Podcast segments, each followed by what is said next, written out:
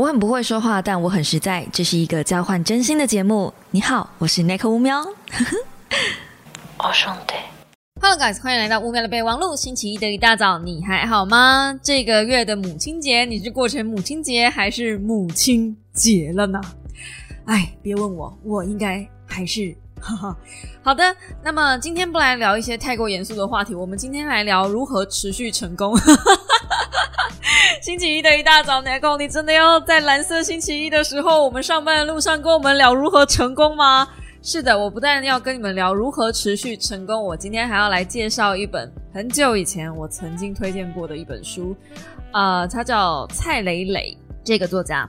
如果你曾经在我的频道上看过一支说书影片，叫做《你懂这么多道理，为什么过不好这一生》。是的，就是同一个作者出的新书，叫做《持续成功》。那其实对岸作者还是不断的持在出这种，就是这类型的大 V 啊，他们还是不断在出这种我认为的毒鸡汤。但这类型的毒鸡汤有没有它的存在必要性？我认为是有的，因为人家之所以可以这么狼性，我想应该还是多少有一些资源在，你知道，push 他们去成为野狼。那我们这些小绵羊是不是就应该看看呢？啊，是不是？既然大家这么喜欢在呃二零二二年的今天还在追求财富自由，还在追求我不知道投资这些东西吗？我发现我上一次推荐这个人的书已经是二零二零年了，然后我特别回去看一下我之前的说书影片，我在那支影片里面还是在讲呃财富自由，然后被动收入，讲这东西讲两年了，我你呃大家还没开始财富自由吗？不是，如果两年前你们就已经开始布局了，理论上两年后你们应该要嗯，就算没有自由，也应该在自由的路上了，不是吗？拜托告诉我，你们已经在自由的路上了，不然我会觉得我好像在对空气讲话。那如果你是太慢认识我的呢？怪我喽。呃，不是啊，就好啦。那我相信，不管从什么时候开始，呃，布局或者是进入这个财富自由的门槛或者状态，只要你开始做这件事情，你已经赢了很多人。真的，相信我，就是已经赢了大部分的人了。所以，嗯，尽量去多了解一点投资这类的事情，好吗？我场外一下啊。最近这个礼拜听到的故事，我在现实动态上面发。我有一个朋友跟我讲说，他的妈妈在埋怨他，也不是埋怨，就是嗯担心他赚的不够多。那身为自媒体，我知道的他，其实他过得很滋润，就是嗯至少比我滋润多了。那我通常不会去探听人家一个月赚多少钱，尤其是自媒体这东西之后，就觉得这东西非常非常隐私。你知道，自媒体已经不像是一般的我们在上班的行业了。如果我今天是平面设计师的话，我大概能够多少了解一下自己同行是在哪个康站嘛？就是你，你大概看一下他的作品，然后看一下他的工作量，你就大概知道他一个月收入多少钱。就是有个估算值的，但是自媒体不是这样啊！自媒体有的时候你就看他也没干嘛，他就可以你知道赚饱饱这样，所以我就不好意思问他说到底多少钱。但是因为他在 complain，他妈妈嫌他赚的太少嘛，所以我就稍稍问了一下他大概一个月是多少钱。据他所说，他现在到目前为止他的收入大约是四十几万。到目前为止，说今年到目前为止，呃，二零二二年五月九号。的这一天为止，他的收入大概是十几万左右。那这样除下来，其实他一个月差不多也有十万出头块吧。到底现在哪份工作，我们扣除掉那一些，就是医生啊、律师啊、科技新贵啊，还有银行抢匪吧？到底谁 一个月可以赚十万？我我很想跟他妈讲说：“阿姨，Are you fucking kidding me？” 这样对，嗯。但是因为我也被要求过一个月要赚过二三十万的收入，其实我们这一行啊，唉，就是很多小朋友希望想要投入这一行的一个主要原因，就是因为大家都看到好像呃忙起来的时候，我们一行一个月可以赚到二三十万是没有问题的。我讲实在话就是这样。可是我有曾经拼过，那个时候是被我婆婆气到吧，就赌气。因为他就说别人家的媳妇一个月可以赚呃十几二十万，然后一样可以把家里打理的好好的啊。你说你没时间都在忙工作，这是骗人的嘛？所以我就很气，我这心里面想说，好啊，一个月赚二十万，那是什么样的风景？我就拼死命的来赚赚看。那一个月啊，哦，那个月我真的每天只睡四个小时，我真的快要疯掉。就我偶尔是可以睡，可以不睡觉的，偶尔非常偶尔，但是。我如果每天都不睡的话，其实我也是身体撑不住的。那那个月呢，我不但狂接商案以外，我还呃接了很多私下接了很多拍照的案子，就是你知道的，去对自媒体，然后去赚外快。就是我还会去接一些设计师的 case，这样啊。忙到我有一种，就是我我每天都在睡那四个小时，醒来之后，我看到我的代办事项跟工作事项的时候，我需要去看一下那个月我的收入，我才能安慰一下我自己，说我就是要赌拼了这口气，这样超级不健康。那我就问自己说，如果真的是一个月赚到这么多钱，我会开心吗？我的答案是我不会开心，因为我真的很想要好好休息。我觉得再赚再多的钱，如果你没有健康，你没有命去花，那是没有意义的。而且一个月赚二十万的风景，是我基本上也没有时间跟我老公或是跟我妈好好的说一句话，就是都处于在那种没有什么睡，然后脾气很暴躁，心情很糟。当然，就是那一个。呃，之后呢，你们就看到我拿了颗 LV 包出现了，对，就是那个，那差不多是那个时候那个附近这样，我就觉得我这么辛苦可以吧？再转头去看看那些网美们，就是每一天每个人都手上一颗 LV，一颗 Chanel，我突然可以理解为什么他们那么喜欢逛名牌了。好，扯远了，那回到我朋友那个故事，他就在问我说应该要怎么办？那我侧面了解一下，其实他是没有做这些所谓的投资收入的。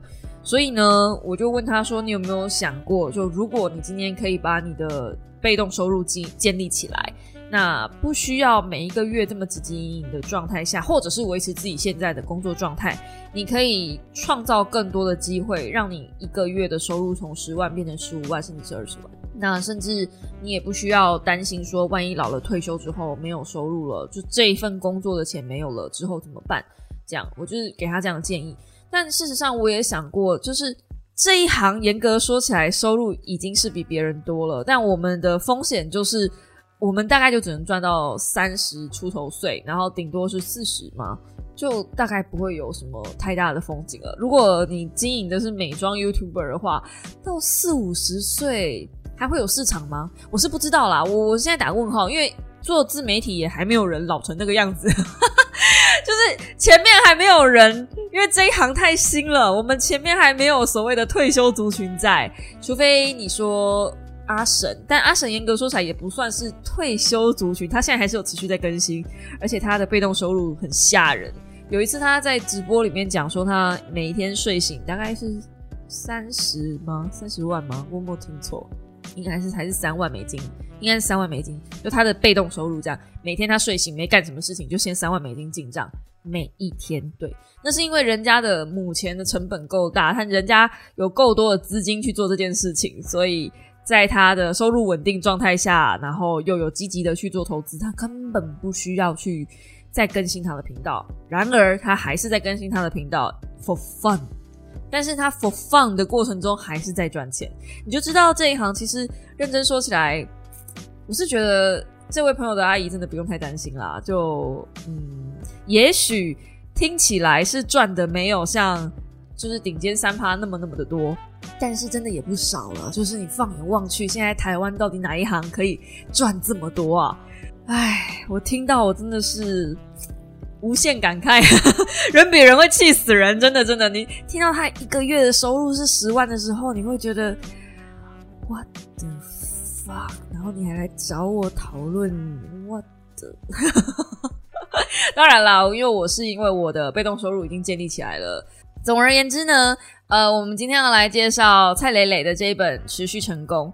那这本书我看完了，以前我就说过，在他上一本书《你懂这么多道理，为什么过不好这一生》，我就有说过，其实我没有很喜欢这个作者，就是我对他的书有点像是又爱又恨嘛。他的东西，我觉得大家真的值得看一看，因为他真的就是一个标准、彻彻底底的狼性学家，不是动物学家哦，是他的价值观非常非常的狼性。所以呢，你在这样子的价值观里面，你可以获得的是平常我们在台湾舒适圈里面得不到的东西。就很多东西，你会觉得有需要吗？有需要这么的呃汲汲营营吗？有需要这么的奋斗吗？可是。你看他的书，你会觉得，但他说的也没错。持续成功这句话，当然就是，呃，你可以从书名可以感受到，这个当然就是要努力，要向上嘛。哎，大陆现在不都是搞这一套嘛？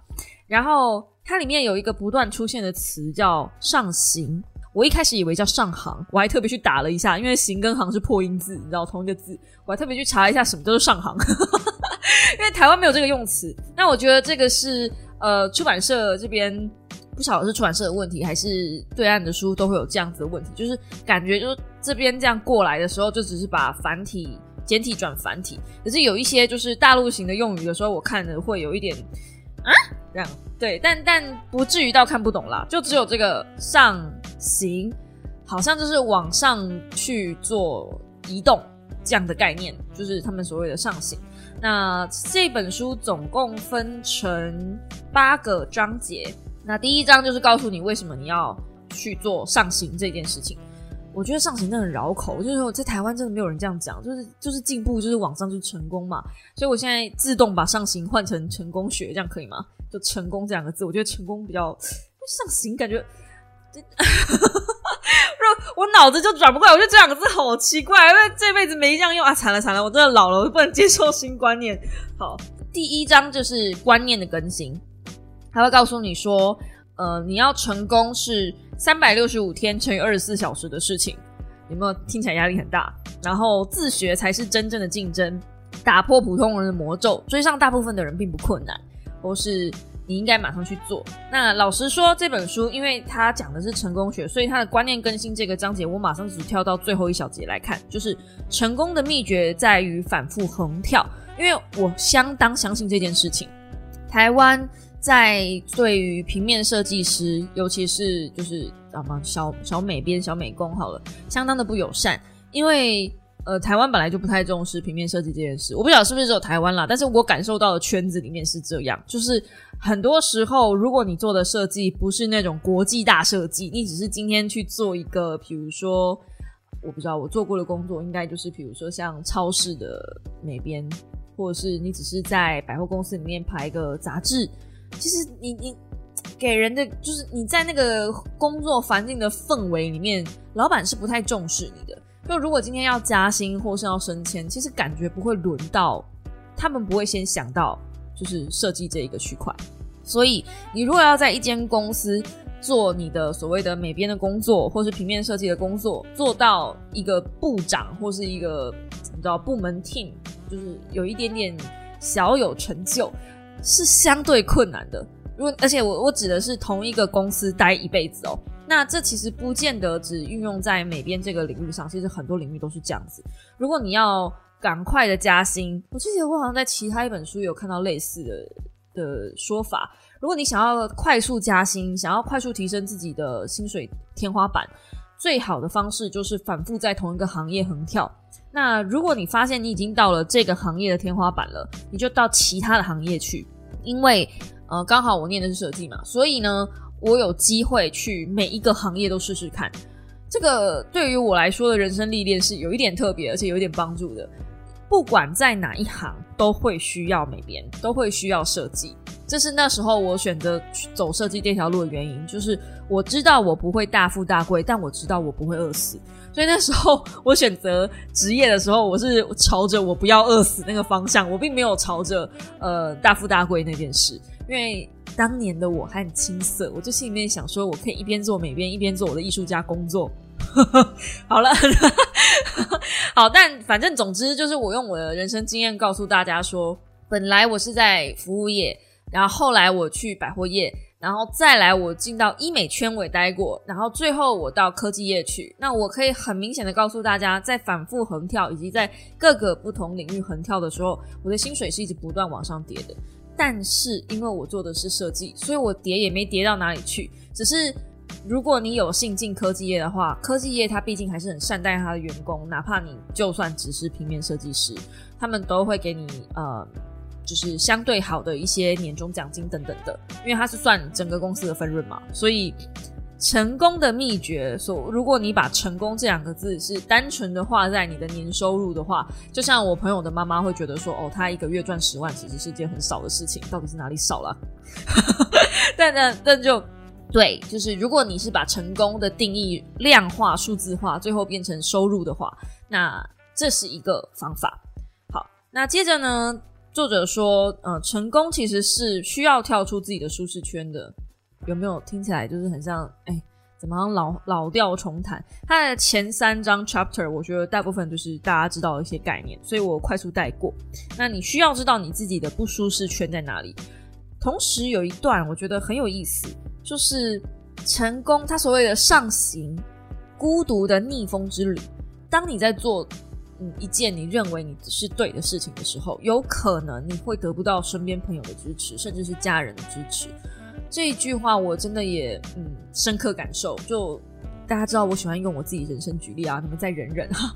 当初我决定毅然决然要做自媒体的时候，其实不论是一开始我兼着做，还是后来我全职做，我经历了很大的一波，是我的家人并不谅解我做这件事情。那就算嗯后期我妈已经就是觉得我很厉害，做这件事情也稳了，她就是看到我已经。呃，没问题了，可以好好的拿这一份工作说嘴，而且混口饭吃的时候，我的阿姨还是觉得我应该要去找一份正职的工作。而且你们一定不敢相信，到二零二一年的时候，我的阿姨还持续在跟我妈讲，那个 n i c o 跟她老公都在干这个自媒体的行业，是不是不太稳？他们两个人是不是应该要其中有一个人去呃找一份正职？那连我的婆婆到今年年初的时候也还在暗示，好了，她的暗示非常明示，就是希望我去找一份正职的工作，然后希望我不要把太多的精力放在自媒体上。但你们都知道这是不可能的事情，就时代趋势使然。当你已经站在风口上的时候，你怎么可能下船？就是 你要叫我叫我回去做那个朝九晚五的工作，说真的我也爬不起来。然后我也不是说朝九晚五的工作怎么样，是。我的生活作息已经回不去了，然后呢，我也不是习惯那样子，就而且再退一百万步讲，我就已经可以靠股票收入过活了，为什么我还要再回去上班？就是我好不容易，我们这辈子汲汲营营的去赚钱，然后去投资，然后去做很多的事情，不就是为了要退休吗？啊，老娘现在已经在退休状态了，为什么还要再回去上班？所以我不太懂，就是。呃，长辈们有的时候他们活在他们的圈子里，就他们活在他们的价值观里面，他们认为一个人就是一定要工作到六十五岁才能退休，在你还没有六十五岁之前，你的退休都不叫退休，就你不应该退休，你还是壮年，你为什么要退休？但事实上，我所谓的退休也不是到就是我完全不做我自己的事情，我所谓的退休就是我现在可以靠着这个就是股票的被动收入。然后做我喜欢的事情，比如说我分享阅读，我录 podcast 给你们。我甚至大家应该可以感受到，我最近的那个 YouTube 频道的更新有越来越缓慢的趋势，就是因为我可以靠着嗯 podcast，因为我觉得 podcast 更。更轻松吗？我不需要剪辑啊，然后很多时候我讲话也比较自然，我不需要写稿。它的对我来说的花费时间的成本没有那么高，而且我又可以更直觉的第一时间把我想分享的东西给你们。虽然我还是强制自己每个礼拜跟一更新啦，可能以后我不知道一百集之后我们再来聊这件事情。可能以后我会开两条分线，就是一个节目讲书，一个节目讲电影这样子。之后再说，之后再说，这不是现在今天要聊的东西。但反正呢，就是。我们之所以要成功，什么叫做成功？什么叫做上行？我先不讲书里面认知的上行，我先讲我认知的成功。我认知的成功是，我今天可以任性而为，不在乎金钱的状态下，不在乎我今天有没有收入的状态下，做我想做的事情。做我想做的事情，如果有收入，当然很好；但如果没收入，也不会影响到我这个月的开销。我今天想要做的事很简单，就是我想要去看电影的时候，我就能去看电影，我就可以放下我手上所有的一切的事情，去戏院看一部我想看的电影。当然啦，这是我认知的成功，也许呃跟你的想象的成功有点不太一样，因为很多人认知的成功都是还是喜欢有房有车，有个漂亮的老婆，五子登科之类的。但呃，作者想要的上行好像也是这样，就是。他的上行感觉比较像是有一份成功的事业，然后呢有很完整的人际生活圈，然后也有一些就是名啊利啊等等的，就是基本上有名就会伴随着利益，这是嗯相辅相成的。好，那第二章节呢，他在讲的东西大概就是这样，就是定义你自己的舒适圈，而且你必须要知道你这件事情是上行这件事情是只有你自己能代劳的，别人没有办法帮你什么。而且有可能在这样子的过程中，你会增加别人对你的依存度。就是你呃，当你的上行的过程，可能会因为你有所成就而别人对你有所需求、依赖感这样子。他认为稳定的上行大于暂时性的成功，因为有些人是会爆红嘛，然后可能接下来就突然间就没有了这样。因为这个状况其实，在台湾也蛮常见的。我们就看那个，我不要随便乱举例好了，我怕得罪人。但反正呢，就是很多时候我们都会红一下子。嗯，以前有一个说法是，好像是黄子佼说的吗？呃，以前的人是红一辈子，后来的人是红一下子，最近的人是红几个秒数就不见了。你看，大家前阵子还在讲呃九天玄女什么的。然后好像这两个礼拜也就没有了，就一个梗，大概的存活时间就是一个礼拜，嗯，然后就没了。所以现在的人视野大概就只有三秒钟而已。这个好像是呃安迪沃荷讲的，大概就只能红三秒钟。所以你很需要在别人的视线里面只能存活这样。那所以稳定的上行是比较重要的。与其你短暂爆红一下下，你不如想办法稳定的产出。嗯，这也是我自己在追求的事情，就是稳定的产出，平贴水面飞行。我其实最近很常这样子跟大家说，就是我一直不想要营造那种我很想要爆红，我很想要快速让所有人知道我。没有没有没有没有，我们我们稳定慢慢来就好了。我给我自己的要求，也就是一年顶多 就是涨个一万粉就可以了。这样，我就是我没有想要红的意思，就是这样，因为我宁愿。稳定的产出，稳定的让大家知道我，然后我能在这条路上稳定的好好走下去。所以，呃，到目前为止，我们的价值观都是差不多的。那接着呢，呃，第三章讲的是时间，时间是你最珍贵的工具，这个真的是无比确定、无比重要。然后我一开始也就看时间这件事，时间这个章节我觉得非常好看。呃，他说第一个 chapter 是时间是超越的最大秘诀。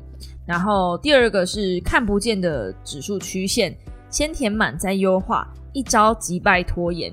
很显然的，我就先看这个一招击败拖延。那你知道他要怎么击败拖延吗？给自己设定 deadline。然后这心里面想说：天啊，我一直都在用他说的方式，我一直都在做这件事情，只是我没有发现。就我每次都会给自己设定 deadline，然后把自己逼死这样。当你发现说你一本书的看书的时间就是。做一支说书影片的时间就是只有一个礼拜，然后这个礼拜你就是必须想办法把这些东西生出来，并且你发现的时候，你就是只剩下最后三天、最后两天、最后一天，你就是没有办法，你就是一定要把它东西就是生出来，不然你就要开天窗了的时候，那个时候我就是稳定产出，每个礼拜都有一直说书。你看我说书拖稿多久了？就发现自己老了，没办法再这么干了，就放过自己了之后，哎，就 就开始在拖了。OK，好。那后面还有说，就是只做大事情，就是把时间跟精力留给最重要的事情跟最重要的人，剩下的其实就不需要了。那他第四章节的社交能力，我觉得也写得很精彩，就包含了他怎么定义什么是高情商啊，然后在别人眼里呀，跟跟呃如何成为可靠的人啊，然后它里面提到一个叫做超级节点的事情，我们等一下也可以来好好聊一聊。嗯，而且他后面也有说，就是如何放下拒绝等于绝交的执念。这个章节我觉得已经有讲到一些心理学的东西了。然后第五章呢是在讲影响力。影响力这个章节，我推荐所有自媒体都应该要稍微翻一下，因为呃他在讲的影响力，其实我真心觉得啦，二零二二年了嘛，我们来看。等到二零二三、二零二四，说不定也不用等那么久。每一个人都会变成自媒体，而且每一个人说的话都会很具代表性。然后在未来的世代里面，所有人都具备了一定程度的影响力，或大或小而已。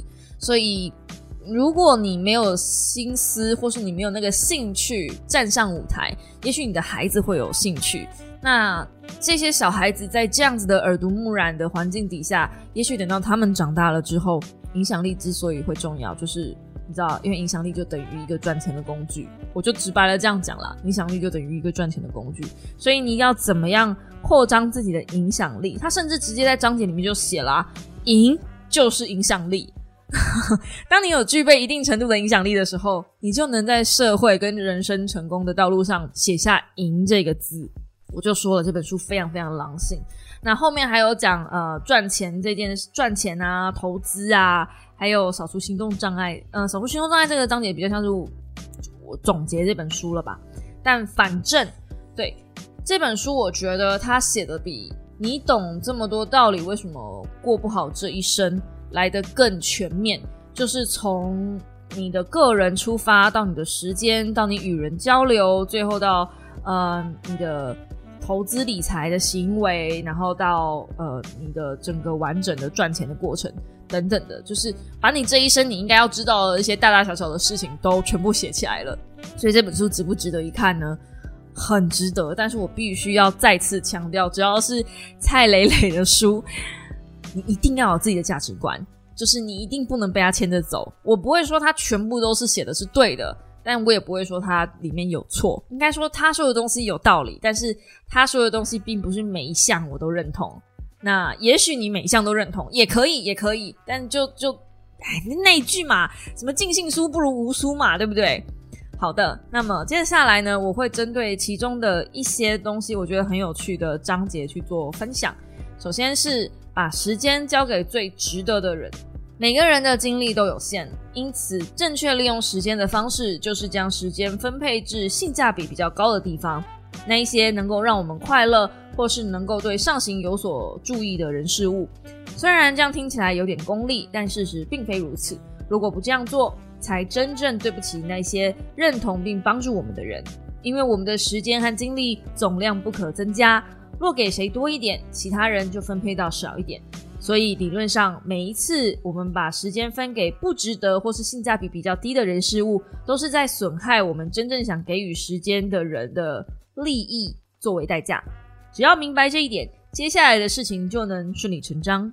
有些人非常苦恼，自认为不懂拒绝，其实拒绝跟没有人情味完全不相干，这就是一个观念问题。例如有人。呃，向你借钱，那你因为不好意思才借给对方，但是你可以思考这笔钱是不是可以改善家人的生活条件，是不是可以陪父母走遍好山好水，是不是可以为孩子提供更好的教育？人们的不懂拒绝，其实是为了自己的社交安全感而拒绝了自己的配偶、孩子、父母，这并不是真正的不懂拒绝。这是呃第一百四十二页的前面开头的第一章。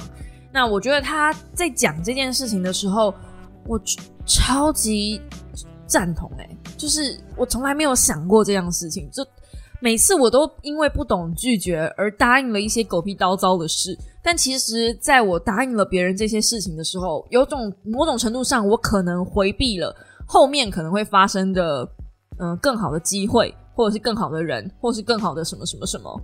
果然不应该答应求婚啊，不是啊。好，那接着它里面就讲到一些社交的问题嘛。其实我比较喜欢他写社交那个章节，因为社交那个章节真的是对我心爆气流斩哦。而且他这每一个章节还有一点就是很值得讲的是，只要是蔡磊磊的书，他都会在呃章节的前面或者后面整理了一个清单。像他这一本书的话，就是直接在每一个章节整理了一个他所谓上行清单。他会把所有的章节重点直接列一到十，然后就是写出来在后面。所以如果你没有呃时间看完整本书的话，你也可以只看这个上行清单就好。但我是不推荐你这样做啦，因为你看哦，我我随便念一个：时间上限不可增加，但可以从内部优化。第二，年轻人的焦虑大都可以归纳为眼界窄。第三，大部分的人根本没有必要到对要对对要对时间的使用做出取舍的地步。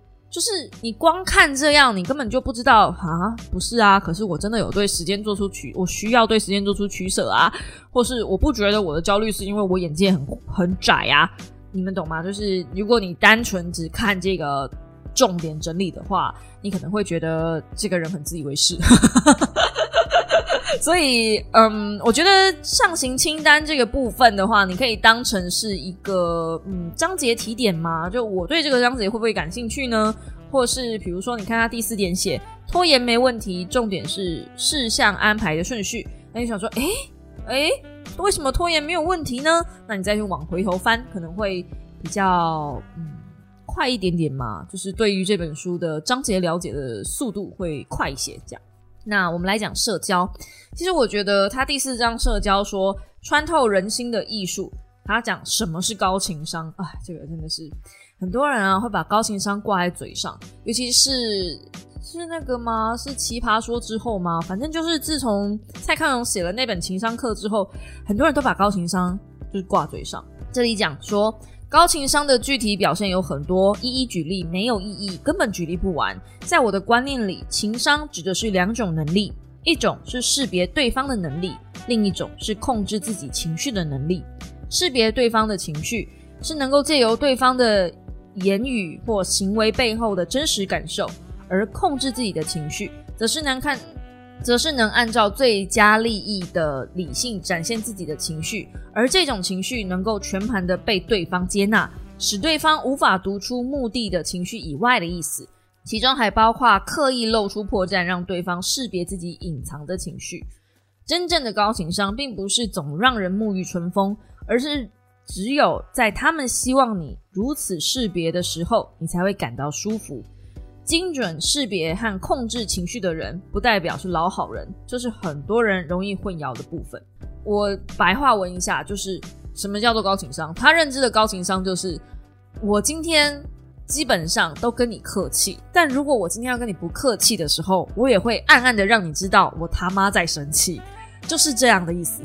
我就觉得，哎，是哎，就不然怎么样，就不能老是就是一副老好人的样子啊，对不对？甚至它里面有写到说，高情商其实最重要是跟两件事有关：注意力跟同理心。那还有很多人会觉得说，只要是印象太差，我记得我有在 IG 上面分享那一段，就是在别人眼里，如果你是一个不会这样说话的人，但是你反而这样说话了。反而你会被欺负。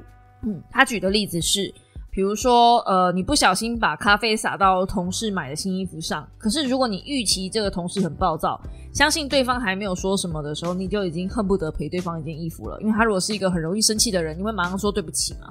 可是如果你预期这位同事很好说话的话，那你顶多说了一句抱歉，然后对方可能埋怨个两三句，你可能还会不高兴，会觉得对方为了这件小事没完没了。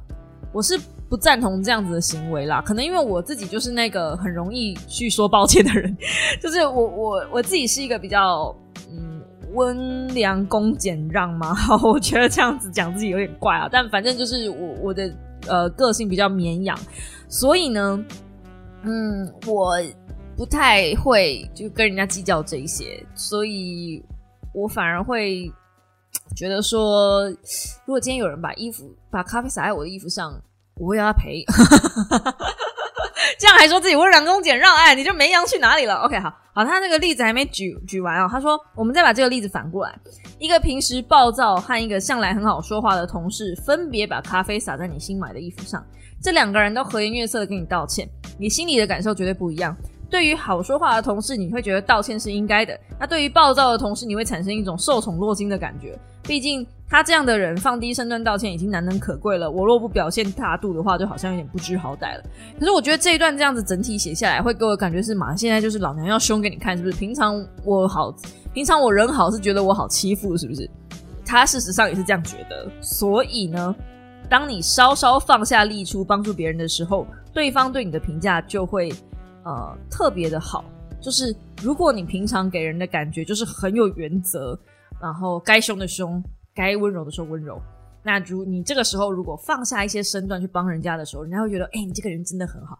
他就是在做所谓的形象这件事情的管理，这个真的是跌破我的眼镜，冲爆我的三观。我真的觉得我平常做人不能太好，所以以后窗口要来跟我凹什么，哎，都假赛去吧。是不是？是不是？我觉得应该就是这个意思。这本书应该就这个意思，没有问题。我觉得可以，我学到了，好不好？所以我就说，这本书里面很多都是作者自己的价值观，还有当下那个环境的一些，嗯，就是氛围嘛。毕竟每个国家国情还是有点不一样。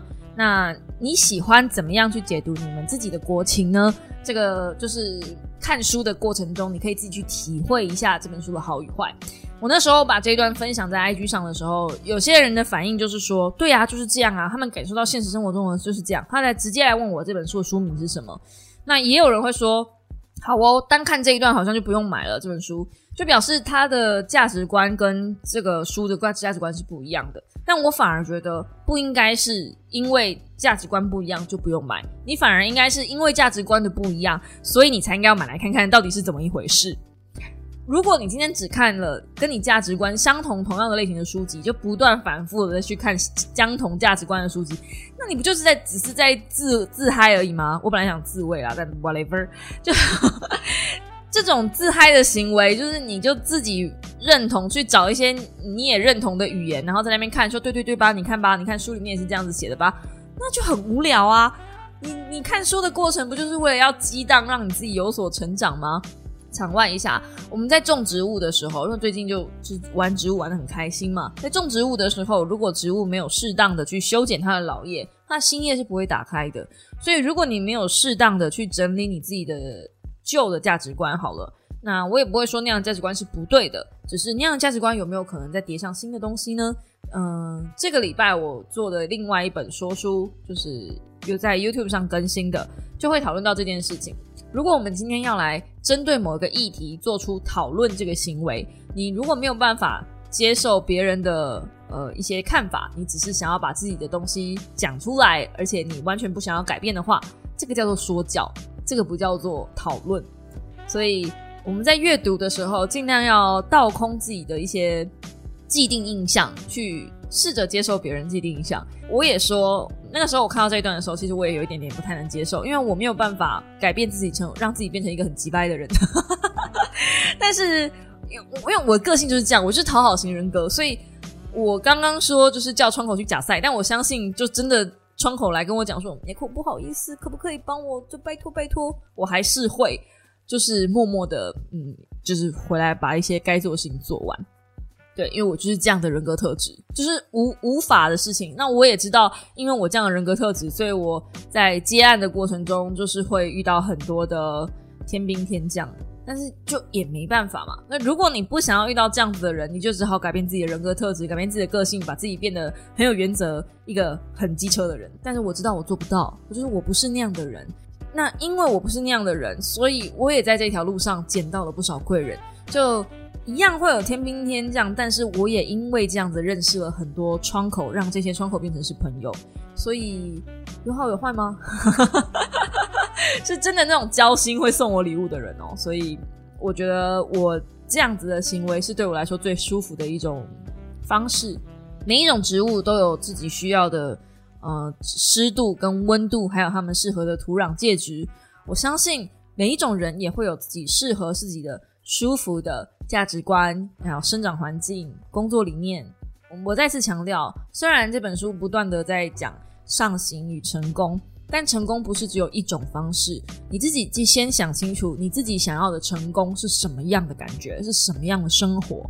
很久以前吧，我跟瓜吉聊过一次。那一次他是希望面试进去，就他在找那个上班不要看的一些伙伴。我那个时候。他问我说：“你有没有想过十年后你想要的是什么样的生活？”那我就跟他说：“我就希望我能够想看电影的时候就去看一个电影，我不用为钱而烦恼。”他说：“这是一个非常大的野望，嗯，对他来说这是一件难的事情。那事实上也是啊，就是他想要的生活跟我想要的生活，我们认知的成功是不一样的。很显然，对于大部分的 YouTuber 或是自媒体或是……我不知道，就是 创作人而言，可能他们都会有一些想要自己经营的团队，或者是觉得呃，比如说一百万订阅，这对于很多人来说似乎很重要。可是对于我来说，能够在我想的时候就请我妈吃一顿饭，然后我如果今天能够放下所有一切，就回到高雄去陪她，我可以马上就买高铁票回去。我不用担心这个担心那个，我也不用担心我下一期的房租付不出来，下一期的信用卡付不出来。我可以在不乱花钱的状态下，很优渥的、轻松的安排自己的生活，也没有到优渥啦，反正就你们懂得，就是呃不为钱而烦恼，但我不随便乱花钱的状态下，我过好我自己的人生。我觉得这就是我要的，我没有想要那种极端的成功学。所以我针对的喜欢的部分是他的第四章节。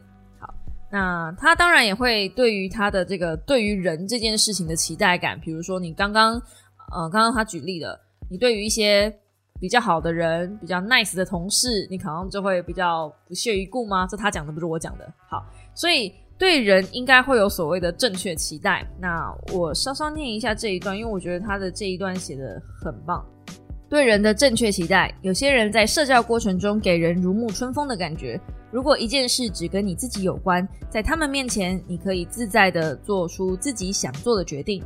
他们只给意见，就算你最后不采纳，他们也会支持。但有些人则使人压力山大，好像如果你不按照他们的规定动作进行，就伤害了双方的关系，甚至被视为背叛。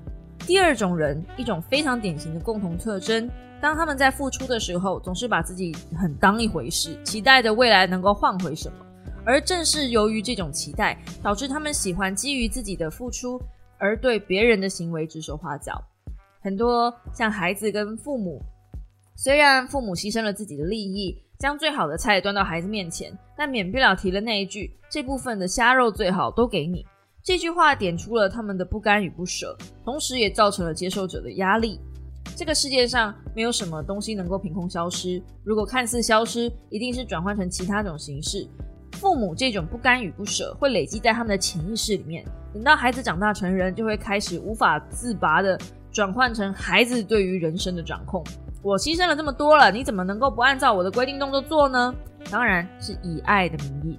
朋友和伴侣之间也是相处的这种道理。凡是让人感到压力山大的相处模式，大多数跟社交过程中他人对于他人的错误期待有关。曾经有位读者对我说，他的事啊，他事事都把某位朋友放在第一位，但这位朋友却对他并非如此。为什么他不能得到同样的对待呢？他想封锁这个人。我问他说，有没有什么人总是把你放在第一位呢？他说应该有。那我说，那你把。那你把你这位朋友放在第一位，别人该不该封锁你呢？我相信他从来没有站在这样的角度想过这样的简单问题，因为一旦想过这个问题的人，都会明白人与人之间的重要性排序是永远不可能完全对等的。就像我们刚刚说的超级节点，你将超级节点的朋友排在你生命中的第一位是正确的，但如果按照对等原则，他就应该把你放在第一位。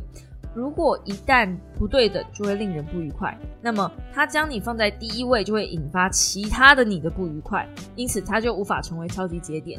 这就跟你应该基于他是超级节点而将他放在第一位有了逻辑上的矛盾。这听起来好像很绕口啊！我稍稍解释一下，反正就是有些朋友啊，有些小朋友，我不知道大朋友会不会，但有些人是这样，就是他们会觉得说，我对朋友这么好了，你应该也要同样对我这么好啊。我平常都对你这么照顾了，你看我都都把你当成姐妹，我把你当成兄弟，你要什么有什么，对不对？我都是第一个想到你，为什么你今天有好事情的时候没有第一个想到我呢？这个事情其实也是发生在很多的层面上，我也遇到过很多次。那我自己其实偶尔也会陷入这样子的盲点，因为有的时候我也会觉得说：天哪，我对我老公这么好，为什么我老公都没有第一个想到我呢？为什么我老公总是就这样那样的？这样。对，所以所以有的时候我还是会陷入，嗯，那个付出就想要得到回馈的那个盲点区域里面，所以我才会说这个章节其实呃很值得一看，因为父母对于孩子以爱之名，就我们都是为了你好这件事情，其实大家也不陌生了，这个概念大家不陌生，可是。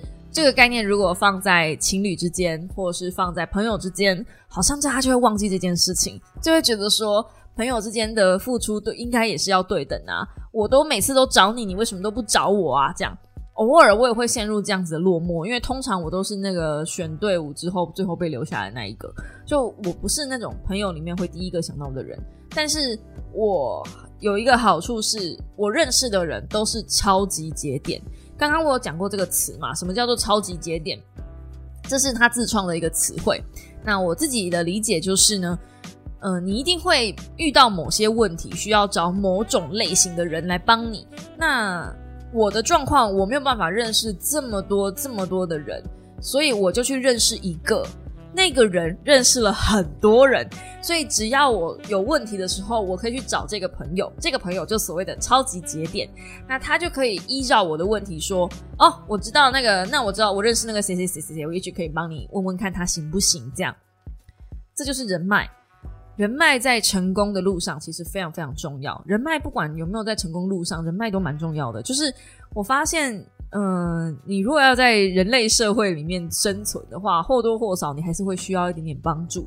这个帮助是无可厚非，让你成为群体里面其中一个部分。就算你说你再怎么宅，你们不可能宅超过我了吧？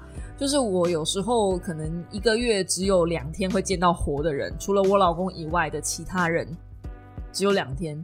对，那可能是见到我妈之类的。就是我这么宅，我都还是会觉得我需要去认识一些超级节点。那对于我来说，我现在很积极的在认识一些呃广播圈的人，虽然我我。在旁人面前看起来可能是没有太积极，但是以我自己的我知道我自己的个性，我已经算很积极了。对，去认识一些广播圈子的人，然后去认识一些嗯呃，就是不是 YouTuber 圈了，就是其他圈去扩张自己的领域。为什么我要去认识这么多的人？就是我想要去认识其他区域的超级节点。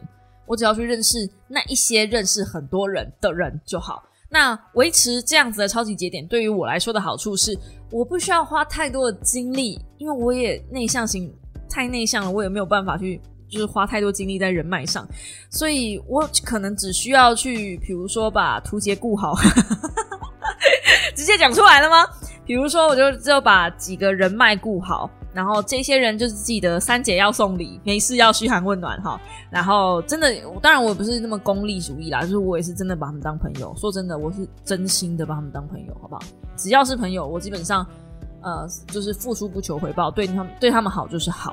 但是换句话来说，当我真的遇到困难的时候，我也会知道说我能够找谁聊，然后有谁能够帮我找到能够也许能够解决我困难的人。每个人都会需要一个这样子的。超级节点，那很多人在交朋友的过程中，其实会犯了很大的一个错误，就是他们进到一个圈子，就会把自己的十八般武艺全部展现出来。但事实上是，嗯，你不需要去展现你自己的能耐，你需要去展现自己的趋势啊。那就像这本书里面讲的，他说，人判断事物通常是用这样子的方式。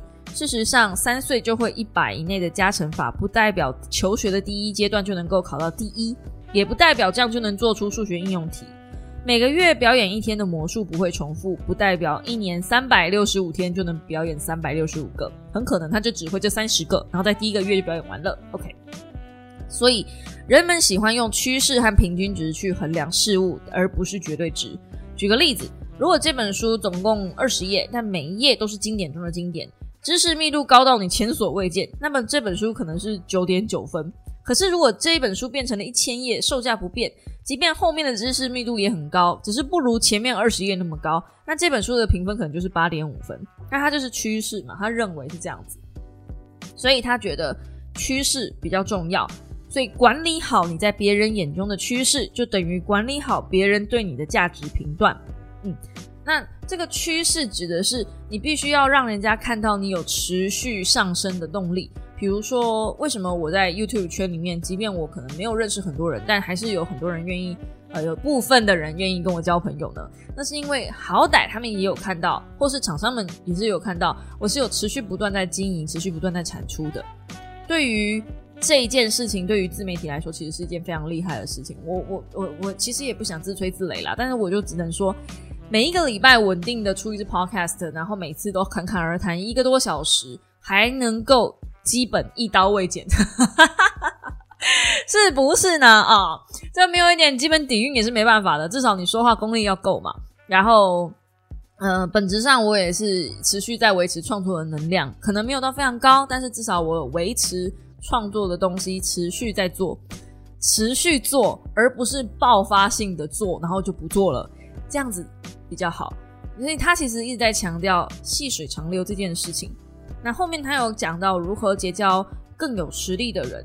其实，当你在就是面对这些朋友的时候，最棒的方式当然就是呃从朋友开始引荐。如果有朋友帮你引荐的话，你当然可以去认识比较高一点点的的比较高吗？比较实力比较好一点的人。然后甚至他建议你要大方。然后甚至是送礼物，但是呢，不要过度的去打扰人家，因为有些时候会引起负面效应嘛，你懂得，stalker，对，就会害怕这样子。那最后呢，是如果你关注这些实力比你好的合作对象呢，你用撒网跟分散投资的这样子的方式，其实不见得是好的策略。你不如定期去关注一些比较厉害的人，然后引起他的注意之后，你再进一步的在他可以就是在人不会感受到不舒服的状态下，试着去跟他接触，然后跟他聊天，让他对你有印象，那也许你们就能够成为朋友了。呃，很多人会。希望跟我当朋友。其实这一段在在成为自媒体这段过程中，很多人都会一上来就说：“那可我好想跟你当朋友哦，可以吗？”这样，通常我都会说不可以。就是为什么我要跟你当朋友呢？因为我又不认识你，你谁？我就有点哎，就是而且你你可能也不太了解我的作品，就看过我一两作一两支作品，对我了解又不深，然后突然间就扑上来说要当我的朋友，，what？我我比较内向，我是真的比较内向，我是真的比较害羞，我真的很怕人。OK，好，不用不用不要这样子，不要这样子，猫是会害怕的。所以，如果你想要跟一个自媒体或是你喜欢的偶像当朋友，也许你应该先。认识这个人的所有的作品，至少把他先看过他所有的东西。至少近期这一两年，你要能讲出一两支，要有自己的观点，要引起他的注意，让他知道你也是有所实力的。你的实力可能不如他，但是你也是有点底子。至少要让人家发现你嘛，而不是你就是空空荡荡的东西，然后说你可以教我吗？你可以当我朋友吗？这种这种我都会说不可以，好不好？共勉之，共勉之。好啦，那么最后呢，我们还是要来聊聊赚钱这件事，是吧？持续成功都已经讲持续成功了，不管我再怎么佛系，如果跟你讲佛系不用赚钱的话，那你是怎样？真的当佛是修仙只喝露水是不是？没有没有没有，佛还是要你知道的，打点赏，烧点纸钱的。所以呢，这本书的最后当然是在告诉你怎么样赚钱赚的比较快，以及怎么样才能赚到对的钱，怎么样才能赚更多钱。我相信这也是大家喜欢听的话题吧。那我自己整理出来的一些重点就是，你要在对的领域跟随对的老板之外呢，你还得做对的事情。什么叫做对的事情？首先是这个行业的人无法简单跨行，直接把自己的经验转移到你做的这件事情上，这就是你自己的成功堡垒。我们那时候在挑，我在教大家怎么挑呃股票挑好公司的时候，其其中有一个概念是护城河。护城河是什么意思呢？当这间公司要成为一个企业的龙头的时候，它一定会有一条很长的护城河。这个护城河是别的公司没有办法干到的事情，可能是呃专业知识，可能是嗯一些你知道的，就是反正就是他们的技术啊，或者是一些。专利呀，是别的公司没有办法有的。那只要这些东西越多，就表示它的护城河越广。那反过来，我们来看个人。如果你今天会的事情是别人其他行业的人没有办法跨行直接把你干掉的，这件事情就是只有你能做的事情。那往往这样子的事情呢，大部分都不会是劳力活。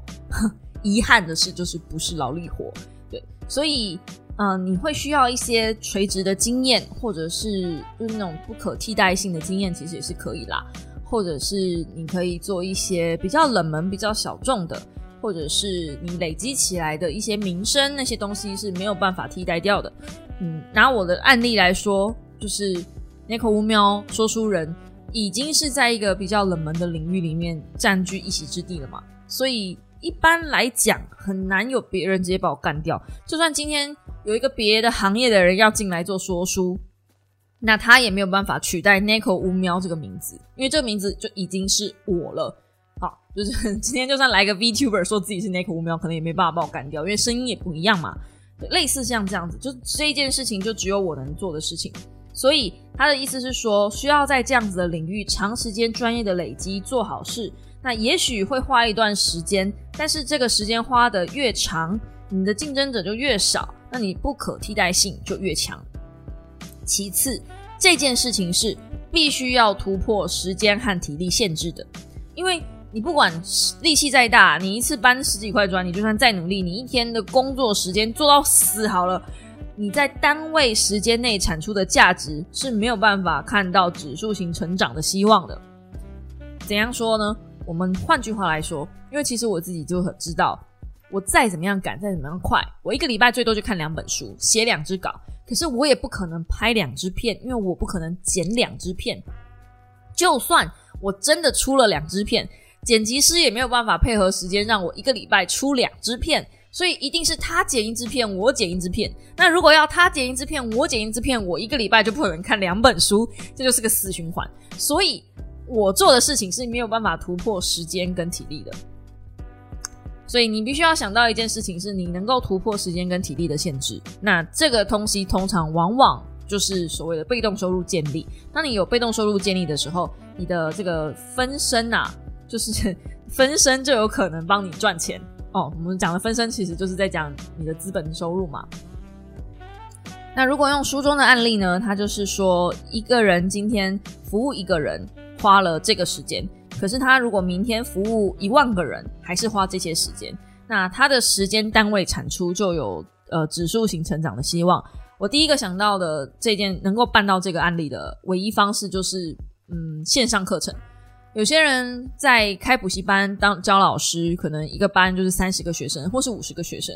那如果今天这个补习班老师把它变成线上课程，然后放在网络上，那他同时间可能就可以教一千个学生、两千个学生。所以就是这样子去怎么样放大你们单位时间内可以赚到的钱，这样子就是他认为的赚钱计划。那最后呢，是你做的事情最好有助于累积你的行业资源。也就是，不管你今天做任何事情，你都可以帮助你在未来的这条路上走得顺遂。好，那他的故事举例就是，曾经他接触到一个呃广告品牌公司的窗口，那这间公司旗下有很多 KOL，就是意见领袖，那同时也有上千万的粉丝。那他跟这些 KOL 这个窗口跟这些 KOL 混熟了之后呢，他就呃得到了很多的人脉嘛。所以呢，他也知道一些广告投放的需求，然后再加上，嗯，他认为就是自己有一些其他的做法，于是呢，他就可以专心的离职去做帮公司媒合找哪一些 KOL 做哪一些案子的工作。也就是他今天会告诉广告公司，今天可能会出一些接到一些案，那这些案可能会有一些各种各样的分类。那再由这个人这个窗口去帮这些广告公司找到适合的 KOL，去直接投放广告，直接在这些 KOL 身上会得到比较大的效益。有点类似媒合投放人这样。嗯，就唉，是也是一个职业啦，也是一个行业。那作者就说，是他的能力特别强吗？或许他在交朋友这件事情上的能力很强，但是这样的人很多啊。但为什么只有他可以成功呢？就是因为他在工作之余，其实他有去累积各行各业的资源和人脉，因为他有去了解说，他原本在广告公司的时候，他有去了解说，每一间的广告品牌需要是什么样的人脉，需要是什么样的 KOL 来帮他们做宣传，那以及他可能有经验去说，去发现说，呃，呃，如果今天是一个美妆的呃商品，然后去投放一个，我不知道，可能生活型的 YouTuber。那这样子的效果可能不会太好，所以也许我可以转换到什么其他类型的 YouTuber 上会比较好。他就是用他自己的经验去做这件事，然后去给品牌方建议，同时去帮品牌方找到更适合的 KOL。对，对岸是有一份这样的工作的，这个工作应该在台湾也是有啦。好，那总而言之就是选对服务对象。替谁提供价值，对于赚钱来说非常重要。也就是说，你要搞清楚你自己的 TA 的做法。如果你想要快速赚到更多的钱的话，也许你的 TA 目标瞄准对象就可以是比较高单价的客群，很理所当然嘛，因为他们才有钱去买你的服务啊。所以，如果今天你想要呃，比如说快速致富，不晓得用这四个字对不对？但是很多人就会想要在短时间内，然后赚到很多很多的钱嘛。所以。如果你想要这样子的话，那你应该瞄准的客群是顶端三趴的那些人。你可以去观察那些人会需要什么样的服务。如果那些人都愿意接受你的服务，那同时间他们可能愿意会掏出，就是你如果你能解决他们的痛点，那可能他们比较愿意拿钱出来，因为对于他们来说，钱真的也多到花不完。大概就是这样子。所以这本书里面，嗯，我觉得可以看看，但就是一个怎么讲呢？价值观不同的状态下，我自己是蛮喜欢这本书，大过于你懂这么多道理，为什么过不好这一生？因为这本书讲的东西比较全面，我自己觉得对于大家的实用性可能会高一些些吧，一些些。对，那当然蔡磊磊嘛，大 V 出品 不会是不会是难看的书，只是它里面有一些呃对岸用语，我是看的有点不太习惯而已。最后，我再稍稍念一下那个书的背面，这样，因为我觉得他自己对于成功来说，也并不完全只是把上行画在呃金钱这件事情上。他认为上行是一个人的成长之路，透过自己客观的条件丰富自我精神世界，进而让生命自由度不断提升的过程。许多人将上行等同于赚钱，这样的人往往赚不到钱或留不住财富。上行真正的目标是要让自己成为更好的人，只有更全方位的更好的人，才能对金钱和机会具备源源不绝的吸引力。一个人的眼中，如果只有金钱，只会将赚钱当做花钱的第一个步骤，从没有想过把财富当做全方位自我提升的工具，更没有想过财富带来所谓生命的自由度，那就是一种误解。你越是误解，财富就越难主动找上你。在追求成功之前，先想清楚自己渴求上行的理由，知道目标在哪里，不需要打道重练，只需要驱动蜕变的前提，走入适合自己的上行轨迹。持续创造资源丰美的成功之道。我觉得这就是为什么我觉得这本书可以推荐的原因啊，因为他讲的其实并不只是赚钱，只是他后面用了一些赚钱的技巧跟投资去吸引小朋友们来看。大家前面讲到很多关于人脉啊、关于时间管理啊、关于怎么样累积自我啊的东西，我觉得觉得可以看看。那至于我来说，我自己已经不需要这本书了，因为我觉得我已经在我自己上行的路上了，而且我行的很好。好啦，今天的乌喵的备忘录就到这边告一个段落啦。希望你喜欢。如果你喜欢我的 podcast 的话，请用订阅代替掌声，或者在下方帮我按个喜欢。呃，评分、订阅、留言，对，评分、订阅、留言，只有五星留言，不是，也不用只有五星留言啦，反正就是大家欢迎大家留言，那才是呃我继续更新的动力啊，是不是呢？嗯，这礼拜分享了这么多这么多的书，礼拜四也还会有一支说书在等着大家，是两本不一样的书，所以这个礼拜其实我看了两本书啊，唉，其实不止，其实我不止看了两本书，我只是没有时间写稿啊，哎呀，没有时间写稿的时候用 Podcast 录一录最好啊。那如果你喜欢这样子的形式呢，就务必留言告诉我，我才会继续有动力继续做下去啊，是不是？我们就下礼拜一同一时间五秒的备忘录再见喽，大家拜拜。